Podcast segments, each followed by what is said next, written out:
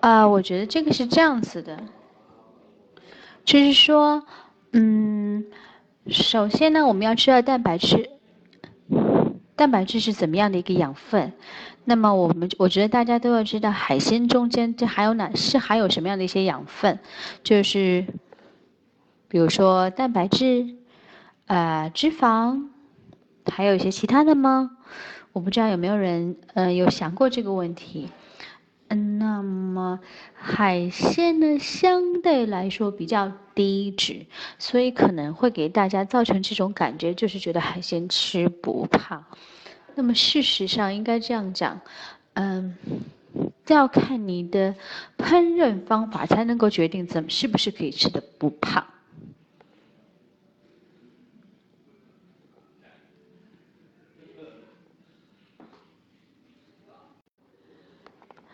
比如说，嗯，虾，嗯，贝壳这些的海鲜，和我们其他的，比如说像深海鱼来比的话，那么相对来说，虾类，嗯，贝壳类，那么它们的脂肪的含量要比三文鱼啊、银鳕鱼这些啊都要低很多。很多的深海鱼，因为它们生活在深海里，然后水温呢又比较低，所以它们自身是要储存很多养分的。那么在这种情况下呢，它们的脂肪含量都会相对比较高。那么因为这样比较高的一种脂肪的含量，所以应该说，嗯，造成了它本身脂肪含量就比较高。我们都知道，嗯，在三文鱼中间，其实你吃到的时候，你都会觉得脂肪比较高。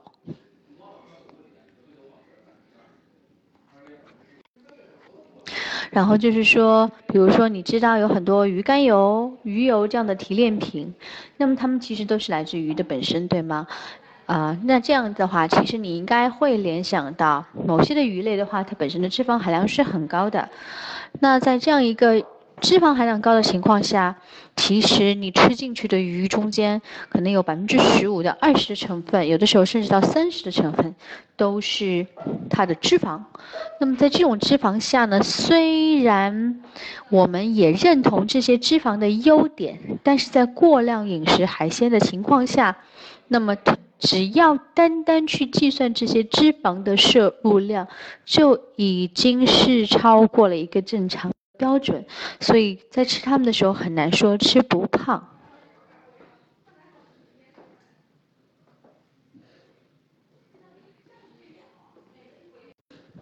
另外一个就是说，即使是像虾类或像贝壳类这样的，你要清楚的去想到说它其实是蛋白质。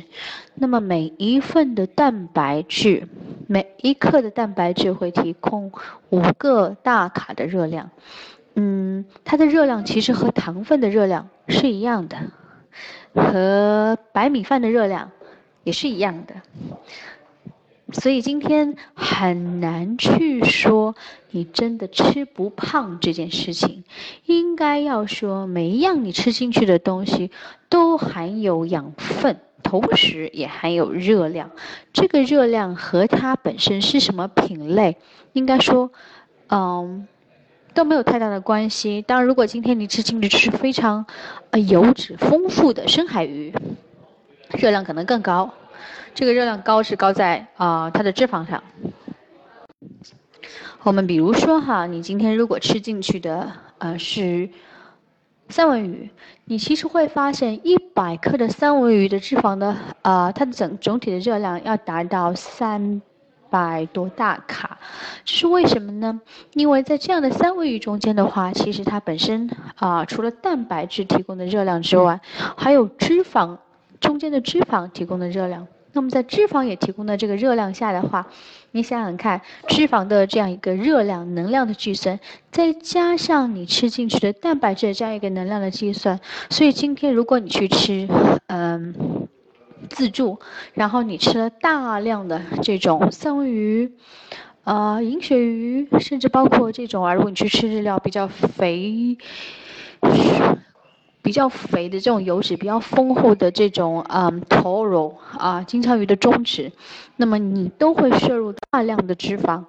加上蛋白质。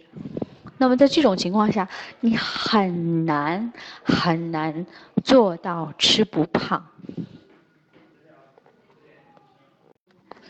所以今天如果我们要说到怎么样去吃海鲜，但是可以做到越吃越瘦的话，我们其实有两部分是非常需要注意的，一个就是你摄入的量，我们叫啊分量的一个控制。分量的控制的话，这件事情非常重要，是因为任何事情过量，任何这种养分过量都会造成一个热量的叠加。那么这个叠加，如果你在身体里面消耗不掉的话，如果你的身体没有办法把吸取进来这些热量用掉的话，那么它就会转化成脂肪储存起来。虽然说蛋白质类的东西相对来说比较难以储存，但是。这个就涉及到你的烹饪方式，你有可能没有储存到里面的蛋白质，但你很有可能储存了烹饪方式中间附带的那一部分的脂肪，甚至包括其他的碳水化合物都有可能，这才是会造成困扰。所以你看，我们在说完呃这样一个热量的本身的分量的控制下之后，我们就要讲到烹饪方式。为什么要我们我们要这样讲呢？啊，我曾经遇到过，应该说我遇到过很多人，他们喜欢吃三文鱼。我们拿三文鱼来举例子哈，他们喜欢吃三文鱼。嗯，我遇到的好多种方式，就是一种是说跟我说，嗯，我觉得吃海鲜不会胖。那大家都说三文鱼非常好呀，很健康。那么我每次去吃日料自助的时候，或者是酒店吃自助的时候，我都会吃很多的三文鱼，不会胖的，对吗？那么我说的是这样一种问题啊。还有一种呢，是跟我说我在家里会做三文鱼给小朋友吃，或者我自己吃。那么如果我问他说，那你通常都会怎么做呢？嗯哼，我通常都会嗯。我把它稍微，我把它稍微擦一下。那么我擦完了之后呢，把它用油煎一煎呀。那么煎完了之后的话，就可以给小朋友吃啊，或者我也自己来吃啊。嗯，那么我煎一，我通常可能晚上就是煎一大块三文鱼，然后配一点啊炒的蔬菜呀。我觉得这样吃很健康啦。嗯，我也不吃米饭的，然后呃，我觉得我吃的方法就是一个很健康的方式。嗯，OK，刚才我讲的这两种情况，其实都是没有办法达到我们刚才讲的海鲜越吃越瘦的这样一个概念。为什么？因为不管是在前面的吃自助的过程中间吃很多，再加上后面的说建议大块三文鱼用油去煎。啊，有可能配的还是炒的蔬菜。你要知道，今天在你的养分摄入量中间，如果你把它摊来看，如果你把它摊开来看的话，你会发现，你摄入的整体热量中间，从脂肪中间来的热量可能会占到相当大的一部分。那么这个相当大的一部分。就会给你的身体造成困扰。你要知道，你的身体因为脂肪作为第二阶梯的一个能量摄入来源，它身体会迅速把它转化成能量。那么，当今天这个能量没有办法通过正常的渠道去全部消耗掉的时候，非常的容易堆积下来作为啊一个脂肪存在你的身体里面，就是很容易做这件事情。身体一般来说都会这样做。那么在这种情况下，你吃的海鲜，哪怕你的海鲜本身非常的瘦，没有脂肪，但是因为你的烹饪方式当，你很容易产生吃海鲜但是却吃胖了这件事情。另外呢，其实，在吃海鲜这件事情上，为什么要提醒大家有非常多的 concern，也是因为作为第三阶梯的能量来源。身体呢，其实对于蛋白质的一个分解和摄入，嗯，代谢都是有很多的困扰和困难的。当你今天吃了比较多的蛋白质的时候，你知道蛋白质是通过你的肾脏来代谢吗？所有的蛋白质，你今天吃的如果超过你正常应该使用的量，那么在你的肾脏代谢上就会出现代谢负担。所以我们发现，现代人中间有很多人有痛风，嗯，尿酸比较高，都是因为大家的高蛋白的东西吃的太多，而导致身体代谢。其实我自己，嗯，会做的海鲜料理的话，通常来说都会做的很简单。嗯，我相对来说可能吃螃蟹不是那么的多，或者是可能吃海蟹会相对多一些，因为我把会把蟹肉挑出来。嗯，所以的话，我自己的话会做一些蟹肉的料理，比如说蟹肉沙拉，嗯，就是很方便呐。呃，像这个蟹肉的话，如果你是买的海蟹哈，你把它蒸出来，或者把它煮出来之后，把它里面的肉剔出来，那么用这个肉呢，去，呃，和其他的像沙拉菜，甚至包括你可以跟一些，嗯，菌类呀，嗯，豆类呀，这样拌在一起做成小型的沙拉。我之前还做过一道，呃，在应该是另外一本书里有收。之前有做过一道，我把嗯豆腐嫩豆腐，然后沥去比较多的水分，然后呢把它做成豆腐泥，七块已经煮好的豆腐啊，然后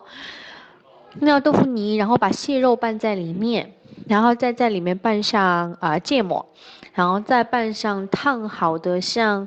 茼蒿啊。嗯，或者是像你可以放小量的香菜呀，甚至还可以放一些青豆类，那把它们都放在一起拌起来，那这道菜相对来说就会减，就会呃脂肪低很多，因为在这道菜里的话，你听见的豆腐、芥末、蟹肉、啊茼蒿，那么它们本身的热量都并没有很高，应该说这个里面热量最高的也只有。蟹肉，啊如果我的蟹肉的用量并不大的话，我可以很轻松的把这一道菜的热量控制在两百大卡以下，那么它就是真的是吃不胖。你也可以很很简单的用，呃，比如说煮好的虾、过水虾。啊，这样子的，或者是蒸好的虾，或者是贝壳类来配这种蔬菜沙拉。那么我们指这个沙拉的这个酱汁 dressing 也是用的非常少，基本上用的比较少油。在这种情况下的话，你吃到的海鲜都只起到都起到的是低脂高蛋白的这样一个效用。那么相对来说，只要分量不超过，那么我都可以打保证在一个比较好的低脂状态。哦，我觉得如果是虾的话，我们就可以用来做像沙虾的这种沙拉啊，啊啊不是沙拉，像虾的这种，嗯，对，沙拉比较多，甚至也可以包括用它来做一些面的汤头，比如说我把这个虾，嗯，水烫出来，或者说把虾先剥出来，可是我可以把虾头用非常小量的油爆出来。非常少啊，这里使的非常少，但只有一茶匙，也就是说你们平常喝汤的那种汤匙的半勺可能都不到。这种情况把，然后把它用小火爆出来，然后可以用这个油淋在面上，你里面可以拌蟹肉或者拌虾仁，嗯，在控制面的分量的情况下，这样你也不会感受到，嗯，热量超过的这样一个困扰。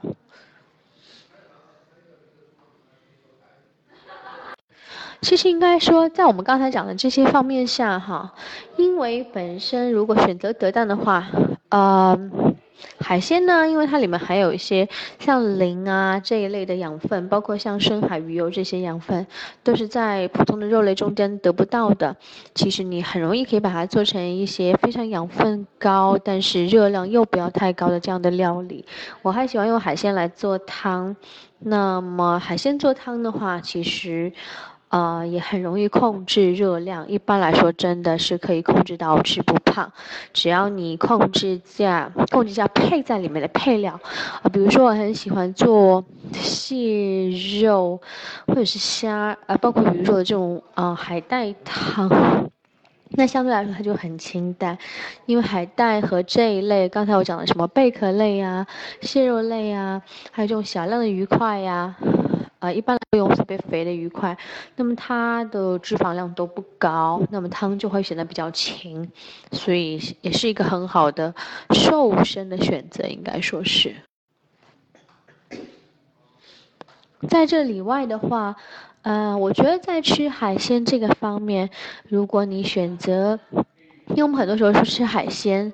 啊，如果你是那种忠于原味的那一方面的人的话，我觉得你很相对来说比较容易，比较容易去留停留在海鲜吃不胖这件事情上，相对来说。但是如果你是吃刺身的那类人群呢，也相对来说可以这样说，但是在这些人群中间，你们要注意的就是一个摄入量的控制。那么在此之外的话，如果你喜欢的是什么香辣蟹啦，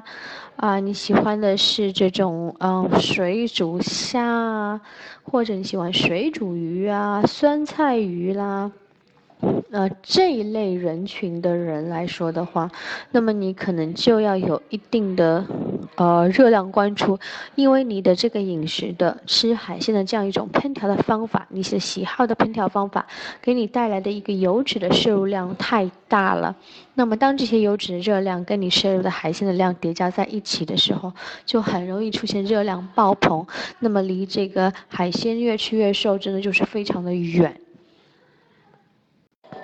呃，这个第二本书呢，其实主要是关于我们，啊，我一直在做的低卡料理。也就是说，在这个第二本书中间，就像我刚才说的，嗯，那些烹饪方法，嗯，我们会使用比较严格的。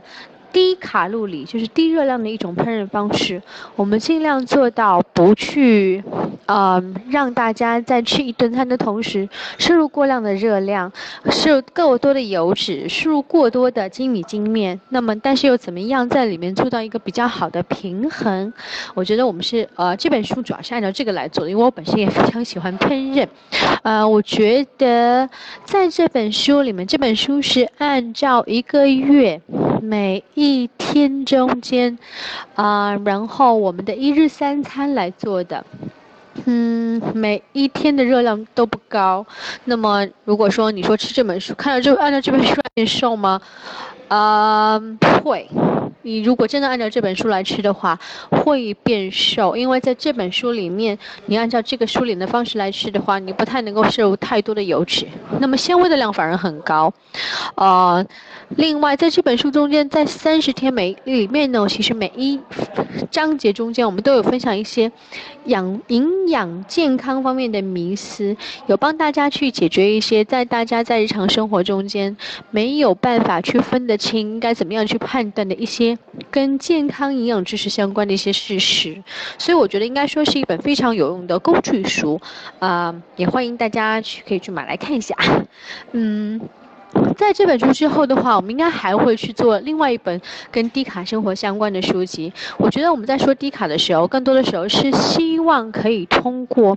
低卡这样一个事实，这样一个概念。向大家宣传怎么样在健康饮食生活下，嗯，